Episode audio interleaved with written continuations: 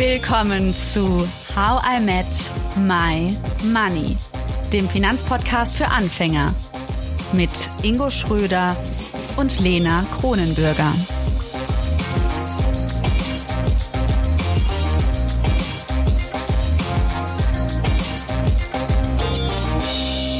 Evolutionspsychologie. Das ist auch heute unser Thema und zwar mit unserem aktuellen Experten Professor Dr. Lars Penke. Mit ihm sprechen wir in Teil 2 darüber, was Ökonomie und Liebe miteinander zu tun haben und wie unterschiedlich die Rolle von Geld ist, wenn wir uns mit Langzeitbeziehungen beschäftigen oder mit rein sexuellen Beziehungen.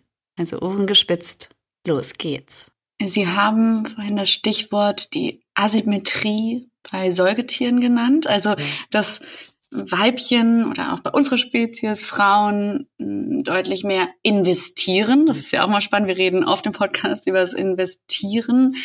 Hm, wie ist es denn jetzt, wenn wir so Richtung Langzeitbindung nochmal genau gucken? Weil nur weil Männer viele Nachfahren zeugen können, tun sie das ja nicht immer, oder? Ist richtig. Ähm, also vielleicht mal so auf diesen Begriff investieren. Ich finde das ganz interessant für einen Podcast dieser Art. Also viel wird in der Evolutionsbiologie in ökonomischen Prinzipien gedacht. Nur dass da, mhm. dass es da halt letztendlich nicht um Geld geht, sondern da geht es um Fitness, also um die Chance, mehr nach oder letztendlich die Realisierung von mehr Nachkommen, von mehr Kopien der eigenen Gene in der nächsten und übernächsten Generation. Und ich dachte schon, der McFit war. nee, der, der nun gerade nicht. Also Fitness ist hier wirklich evolutionäre Fitness. Also wie viel machen meine Gene in den nächsten Generationen relativ zu anderen Genen in der Population aus? Das ist Kern, was Fitness ist. Und das ist letztendlich dann, wie viel Nachkommen habe ich selbst, wie viele Kinder und Enkelkinder oder auch wie sehr unterstütze ich äh, meine genetisch verwandten Individuen darin, mehr Kinder zu haben, weil die ja auch Kopien meiner Gene tragen. Das ist letztendlich das, was in der Evolutionsbiologie zählt. Und da wird dann oft mit ökonomischen Modellen modelliert. Da wird dann nämlich geguckt, inwieweit hat ein Verhalten oder eine Tendenz oder auch eine körperliche Eigenschaft eher Fitnesskosten oder eher Fitnessnutzen. Und ist ein Verhalten letztendlich so, dass es im Durchschnitt über viele Generationen eher Individuen Vorteile, Fitnessvorteile gebracht hat, als Fitnesskosten. Und so wird das Ganze betrachtet. Und wenn wir jetzt also von Investments oder sowas reden hier, dann geht das immer darum, ist das ein Verhaltens, äh, eine Verhaltensweise, die letztendlich die ähm, Fitness maximiert. Also nur das mal so ein bisschen zur Begrifflichkeit, aber es ist vielleicht ganz interessant, dass man mit ökonomischen Prinzipien tatsächlich an diese ganzen Sachen äh, rangehen kann. Ja, jetzt war die Frage nach den äh, Langzeitbeziehungen. Langzeitbeziehungen, ja, ja. Genau. Also das Besondere an unserer Spezies ist, dass wir extrem unfertige Nachkommen auf die Welt bringen.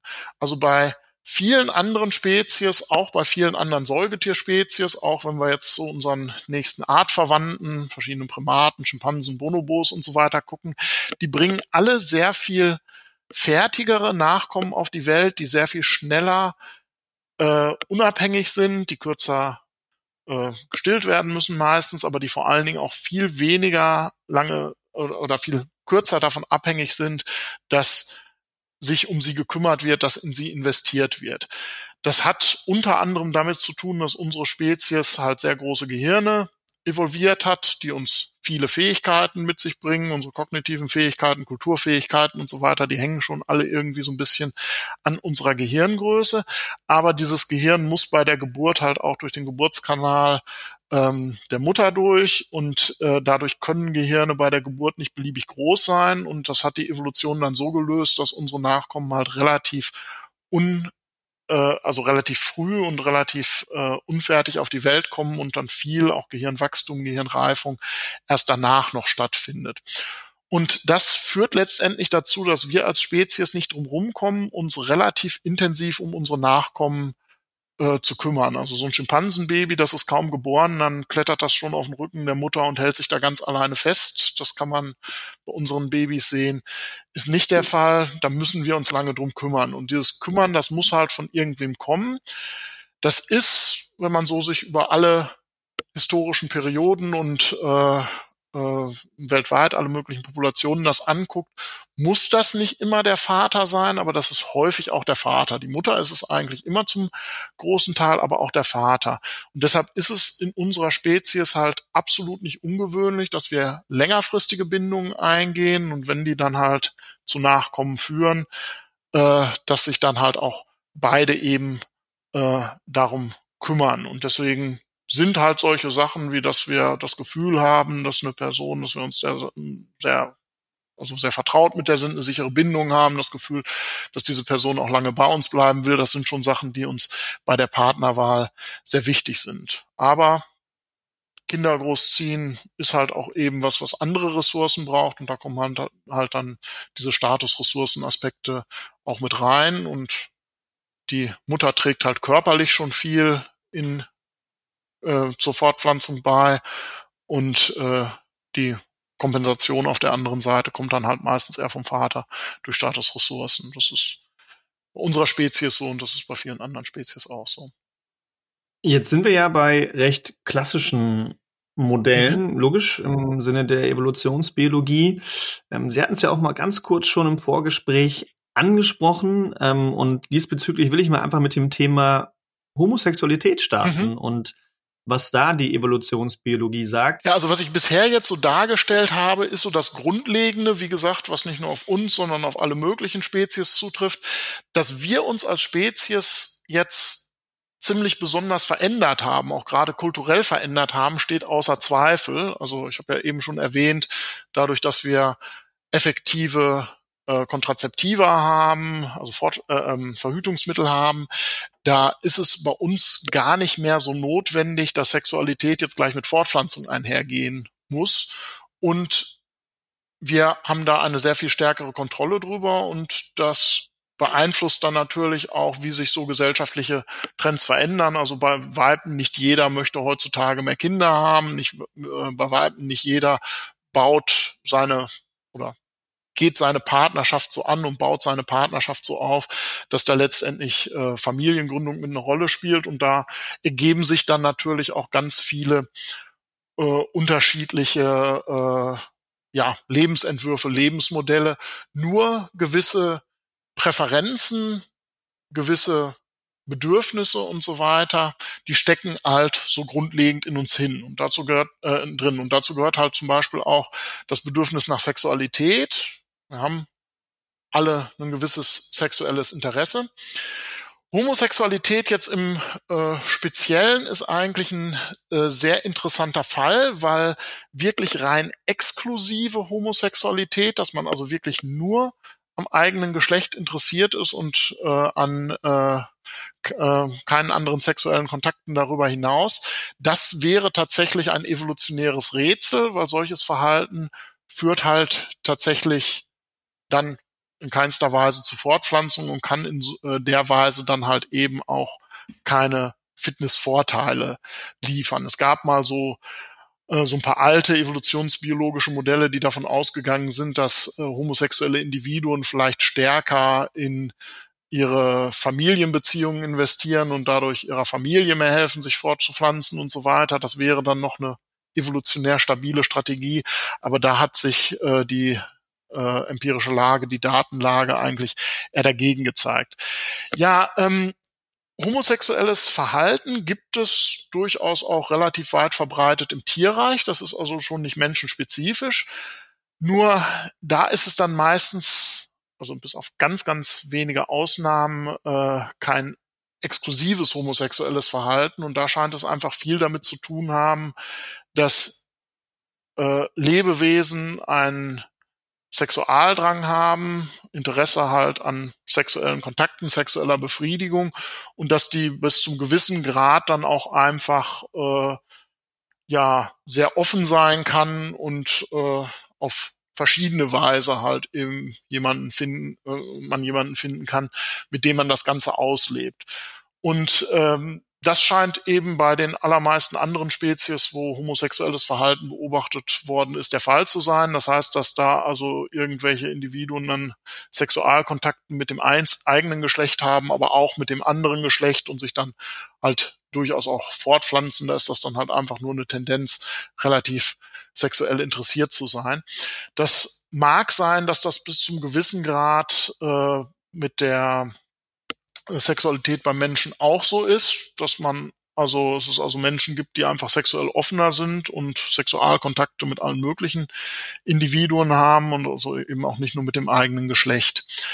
Ähm, wie das dann mit dem äh, exklusiv homosexuellen Verhalten ist, das ist tatsächlich so ein bisschen äh, eine offene Frage. Mein Überblick über die Literatur deutet am ehesten darauf hin, dass Homosexualität tatsächlich ein sehr komplexes Phänomen ist, wo es sehr, sehr unterschiedliche Ursachen äh, für geben kann und dass das halt eben nicht so ein, so ein einheitliches Thema ist.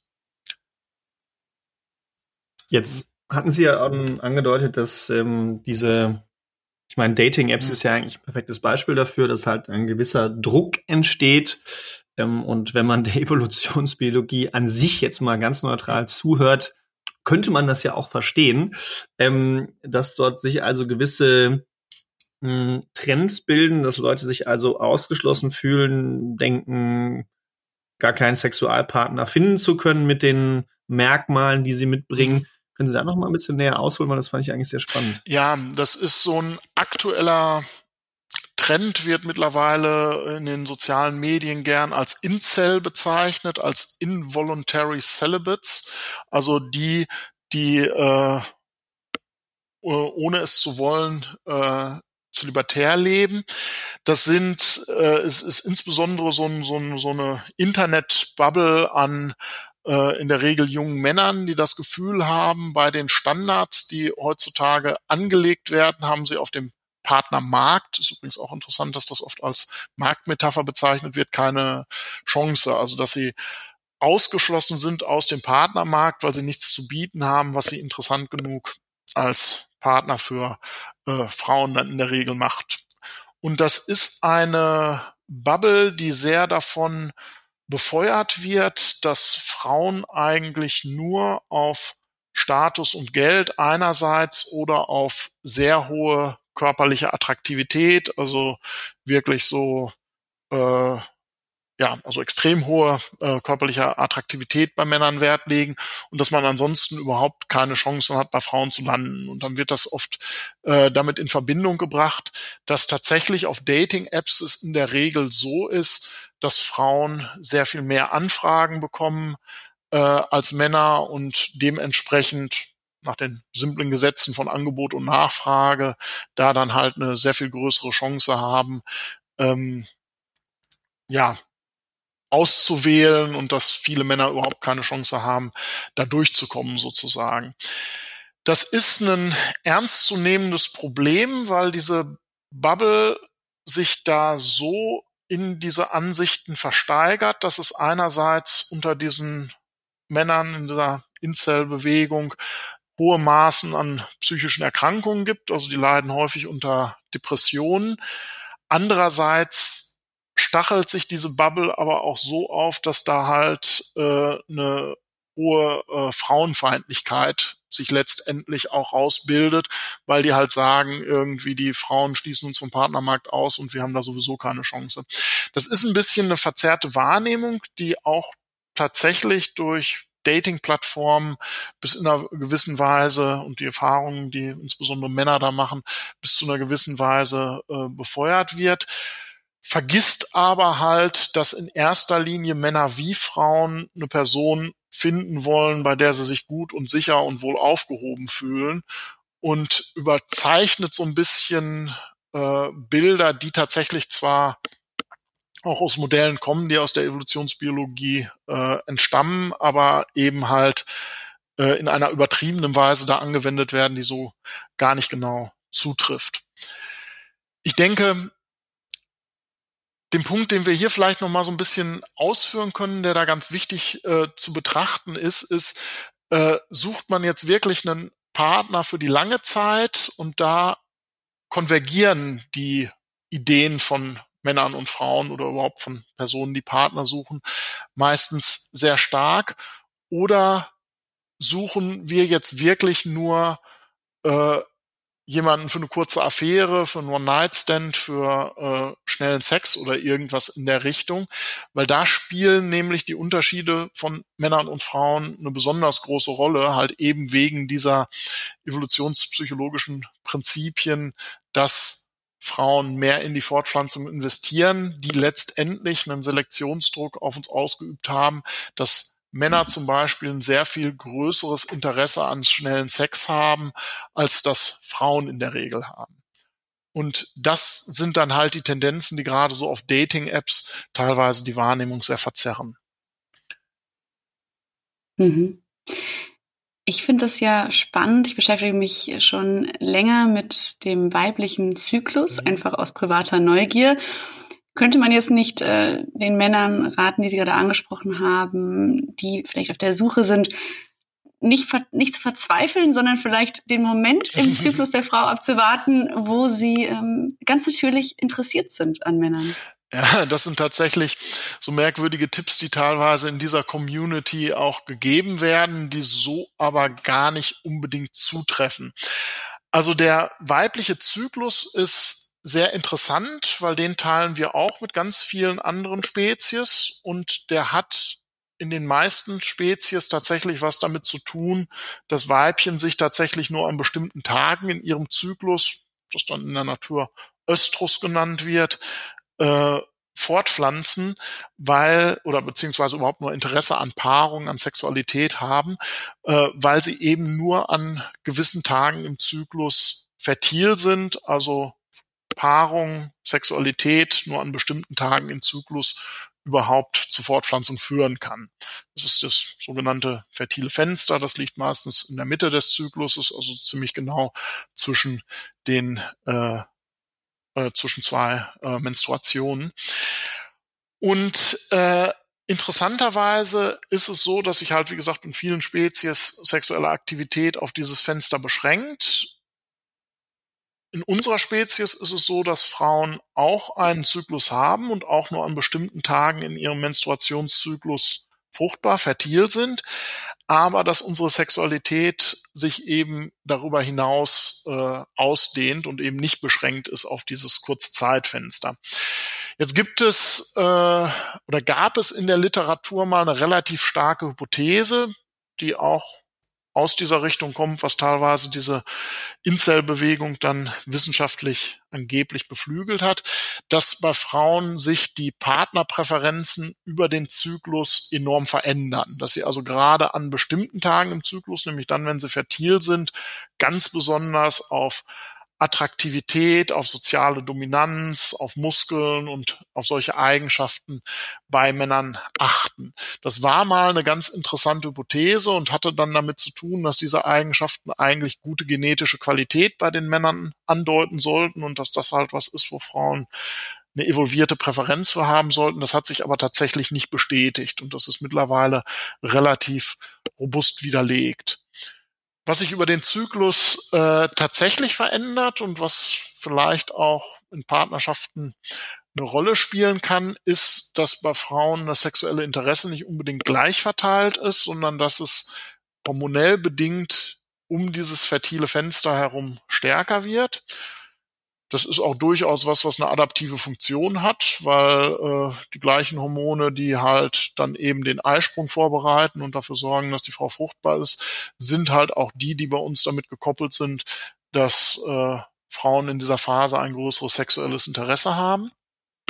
Und ähm, das kann durchaus gerade innerhalb Partnerschaften äh, dazu führen, dass sich da so ein gewisser Rhythmus rausbildet. Wobei man aber auch sagen muss, dass dass im Vergleich zu anderen Spezies bei unserer Spezies sehr schwache Effekte sind, dass manche Frauen die auch stärker merken als andere und dass bei manchen das halt eben gar nicht so sehr hervorkommt.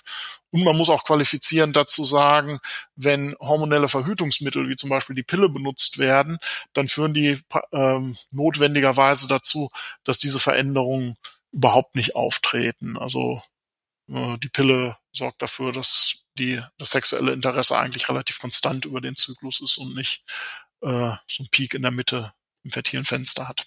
Eine Sache, die mich jetzt noch interessiert, ähm, denn das könnte ja auch eine Alternative sein für ähm, die Männer, die sich nicht angesprochen fühlen, aber natürlich auch Frauen, theoretisch natürlich. Wie sieht's denn mit bezahlten sexuellen Beziehungen eigentlich aus? Evolutionsbiologisch und psychologisch. Ja, das ist auch was, wo äh, Geld und Sex zusammenkommt. Also grundlegend mhm. sind so Partnerschaften irgendwie immer soziale Austauschbeziehungen, aber jetzt im aller, allerweitesten Sinne, also auch im Sinne von, ich gebe einer Person Wärme und Geborgenheit und diese Person gibt mir Wärme und Geborgenheit zurück. Wenn äh, ich jetzt aber so eine Situation habe, dass erwiesenermaßen im Durchschnitt die Libido bei Männern größer ist als bei Frauen, dass Männer ein größeres Interesse an Sex haben und das vor allen Dingen, und das ist der Unterschied, der vielleicht so am deutlichsten, übrigens auch interkulturell nachgewiesen ist, Männer ein, äh, deutlich höheres Bedürfnis nach sexueller Vielfalt haben, also eher den Wunsch hätten, mehr wechselnde und kurzfristige Sexualpartnerinnen zu haben als Frauen, dann ergibt sich daraus notwendigerweise so eine Art Marktdynamik. Dann gibt es nämlich die sexuelle Zugänglichkeit, die von Männern bei Frauen gesucht wird, die Frauen bieten können, aber wo Frauen grundlegend erstmal gar nicht so ein Interesse haben, sie in dem Rahmen zu bieten. Und dass diese Unterschiede so existieren, das hängt evolutionär halt wiederum genau daran, dass Fortpflanzung für Weibchen kostspieliger ist als für Männchen.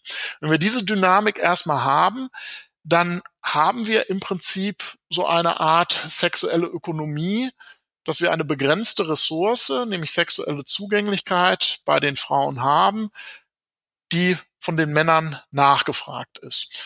Und das führt einerseits dazu, dass Männer dazu neigen, sehr viel mehr um Frauen zu werben, auch wieder im weitesten Sinne. Das kann also eben von rein Aufmerksamkeit sein bis hin zu, dass man Frauen Geschenke macht oder äh, probiert sich so darzustellen, dass man zeigt, ich habe dir sehr viel zu bieten, wenn du mit mir eine Beziehung eingibst. Ne? Also ich ich habe da schon ein Haus stehen und ich fahre ein tolles Auto und was weiß ich.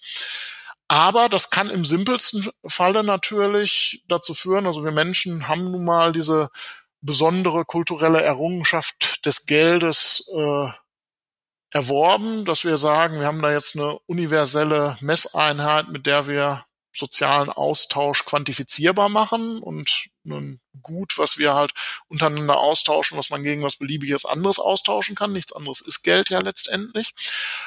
Und äh, wenn es halt eben im sexuellen Bereich dieses Angebots- und Nachfragedilemma geht, gerade um schnelle sexuelle Kontakte, äh, dann ergibt sich natürlich relativ automatisch daraus, dass Männer auch Ressourcen wie Geld aufbieten, um sexuellen Zugang zu bekommen. Und das ist wahrscheinlich der Grund, warum man bei Prostitution manchmal auch gerne von dem ältesten Gewerbe der Welt redet, weil diese grundlegenden Austauschbeziehungen schon immer existiert haben.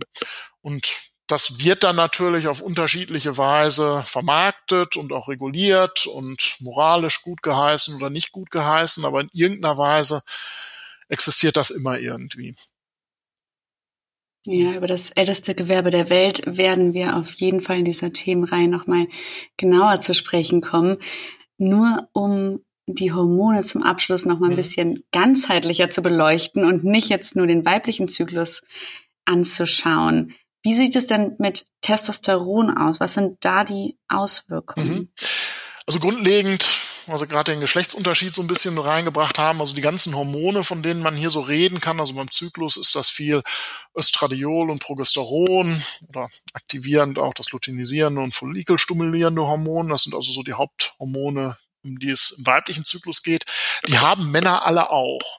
Und genauso gibt es auch Testosteron bei Frauen. Nur was tatsächlich Männer und Frauen oder männliche und weibliche äh, entwickelte Individuen unterscheidet, ist, wie viel von welchen Hormonen sie während ihrer Entwicklung abbekommen haben. Also interessanterweise ist ein Fötus erstmal von der Entwicklung geschlechtsneutral und wenn keine Hormone großartig eine Rolle spielen, dann entwickelt sich ein Fötus erstmal in die weibliche Richtung, aber bei Individuen, die halt ein Chromosom haben, da entwickeln sich in der Regel Hoden und die Hoden produzieren dann Androgene, wie zum Beispiel Testosteron und die sorgen dafür, dass ein Fötus sich dann eher in die maskuline Richtung entwickelt. Und bei erwachsenen Individuen sind also bei Individuen, die Hoden haben, die Testosteron produzieren, äh, die Testosteronwerte ungefähr siebenmal höher als bei Individuen, die keine Hoden haben. Und da kommen man halt diese Geschlechtsunterschiede mit rein. Und Testosteron ist ein ganz interessantes Hormon, weil es auf der Verhaltensebene, wenn man es komplett zusammenfassen will, halt so ein bisschen die Tendenz zu Wettbewerbsorientierung versus äh, Fürsorglichkeit reguliert. Das heißt, bei einem hohen Testosteronspiegel sind Menschen eher wettbewerbsorientierter, auch risikofreudiger zum Beispiel. Ein bisschen was hat's mit Impulsivität und solchen Sachen auch zu tun, auch mit reaktiver Aggressivität, also ob man auf Provokation mit Aggression reagiert. Das wird alles von einem hohen Testosteronspiegel gefördert und aber zum Beispiel auch das sexuelle Interesse wird davon gefördert. Während ein niedriger Testosteronspiegel es leichter macht, empathisch, einfühlsam zu sein, fürsorgliche äh, Tendenzen zu zeigen. Und ähm, das spielt sicherlich einen gewissen eine gewisse Rolle für Unterschiede zwischen den Geschlechtern. Das spielt aber auch innerhalb der Geschlechter eine Rolle. Also man weiß zum Beispiel, wenn äh, Männer in längerfristigen Beziehungen sind und insbesondere wenn sie dann auch äh, Väter werden, dann senkt sich der Testosteronspiegel bei denen und dann äh, sind halt weniger die wettbewerbsorientierten und stärker die fürsorglichen Tendenzen bei ihnen auch ausgeprägt. Sehr, sehr spannend. Zum Abschluss, Herr Professor Penke, noch eine Frage, sehr spezifisch zum Thema Risiko. Mhm.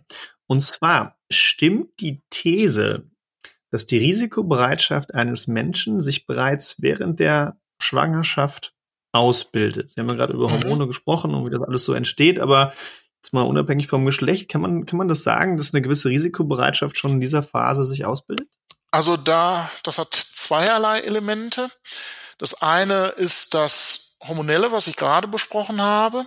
Ähm, ab der dritten Schwangerschafts, äh, ab dem dritten Schwangerschaftsmonat produziert halt äh, produzieren halt die äh, Gonaden, die Geschlechtsdrüsen stärkere äh, Hormonwerte und wenn das halt männliche Gonaden sind, Hoden, dann ist das insbesondere sehr viel Testosteron.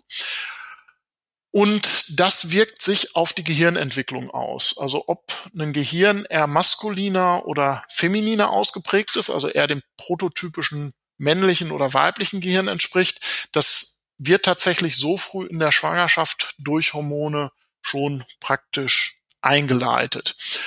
Und es gibt tatsächlich gewisse Befunde dazu, dass eine höhere Exposition zu Hormonen wie Testosteron im Mutterleib äh, etwas mit späterer Risikoneigung zu tun hat. Man muss dazu aber sagen, das sind nicht die stärksten Befunde, würde ich sagen. Also man hat oft nicht so guten Zugang zu hormonellen Milieus während der Schwangerschaft. Wenn man das wirklich gut machen will, dann muss man letztendlich die Fruchtblase punktieren und Fruchtwasseruntersuchungen während der Schwangerschaft machen. Das macht man nicht aus wissenschaftlichen Zweck, weil das viel zu riskant ist für Mutter und Kind in dem Fall, sondern das macht man dann eher, wenn es sowieso medizinisch irgendwie geboten ist. Und da gibt es so ein bisschen kleine Studien, die zeigen, dass also Hormonwerte während der Schwangerschaft tatsächlich was mit späteren Verhaltenstendenzen zu tun haben. Die meisten Studien, die da aber gerne zu zitiert werden, die benutzen sehr indirekte Indikatoren. Da gibt es zum Beispiel das berühmte Fingerlängenverhältnis zwischen Zeigefinger und Ringfinger, was vielleicht der ein oder andere schon mal gehört haben mag was tatsächlich was mit Hormonmilieu während der Schwangerschaft zu tun hat, aber man hat es dann einfach genutzt als Indikator dafür, also hat praktisch Fingerlängen bei erwachsenen Menschen gemessen hat geguckt, ob das mit gewissen Risikoneigungen einhergeht, unter anderem zum Beispiel auch mit finanzieller Risikoneigung. Das hat sich aber letztendlich in Replikationsstudien eher weniger bestätigt und diese ganze Literatur, die ist so ein bisschen unter kritischer Betrachtung. Da wäre ich also sehr vorsichtig. Es ist theoretisch nicht ganz unplausibel, dass so eine hormonelle Frühprägung in der Entwicklung äh, tatsächlich auch was mit Risikoneigung zu tun hat, auch wenn man dann wieder Geschlechtsunterschiede betrachtet, dann zeigt sich das so ein bisschen deutlicher. Aber diese Literatur ist tatsächlich empirisch ein bisschen dünn. Da würde ich jetzt also nicht unbedingt meine Hand für ins Feuer legen. Der andere Faktor, der auch schon vorgeburtlich festgelegt ist, das ist natürlich unsere genetischen Tendenzen. Wir alle unterscheiden uns genetisch und wir wissen mittlerweile, dass praktisch jede Verhaltenstendenz, die untersucht wurde, bisher irgendwo eine gewisse erbliche Komponente hat. Also dass es eine gewisse familiäre Ähnlichkeit auch in Risikoneigung gibt. Ähm, das liegt in erster Linie daran, dass Risikoneigung auch bis zu einem gewissen Grad erblich ist. Aber das unterscheidet Risikoneigung jetzt nicht von unserer Verträglichkeit oder von unserer Extraversion oder unserer, weiß ich nicht, Fürsorglichkeit oder sowas. Das ist alles in gleichem Maße ungefähr erblich. Hui, das war eine Menge, Menge Wissen. Alle Köpfe rauchen jetzt bestimmt. Herr Professor Dr. Penke, ich weiß nicht, ob Sie es wissen, aber unser Slogan vom Podcast heißt How with My Money, damit du dich und dein Geld besser kennenlernst. Und ich möchte Ihnen danken, gemeinsam mit Ingo, dass Sie uns geholfen haben und ja, uns Menschen als Spezies und die Rolle des Geldes aus evolutionspsychologischer Sicht besser zu verstehen. Danke. Sehr gerne. Vielen Dank. Danke, dass du zugehört hast und toll, dass du ein Teil von How I Met My Money bist. Wir hoffen, dir hat diese Folge gefallen.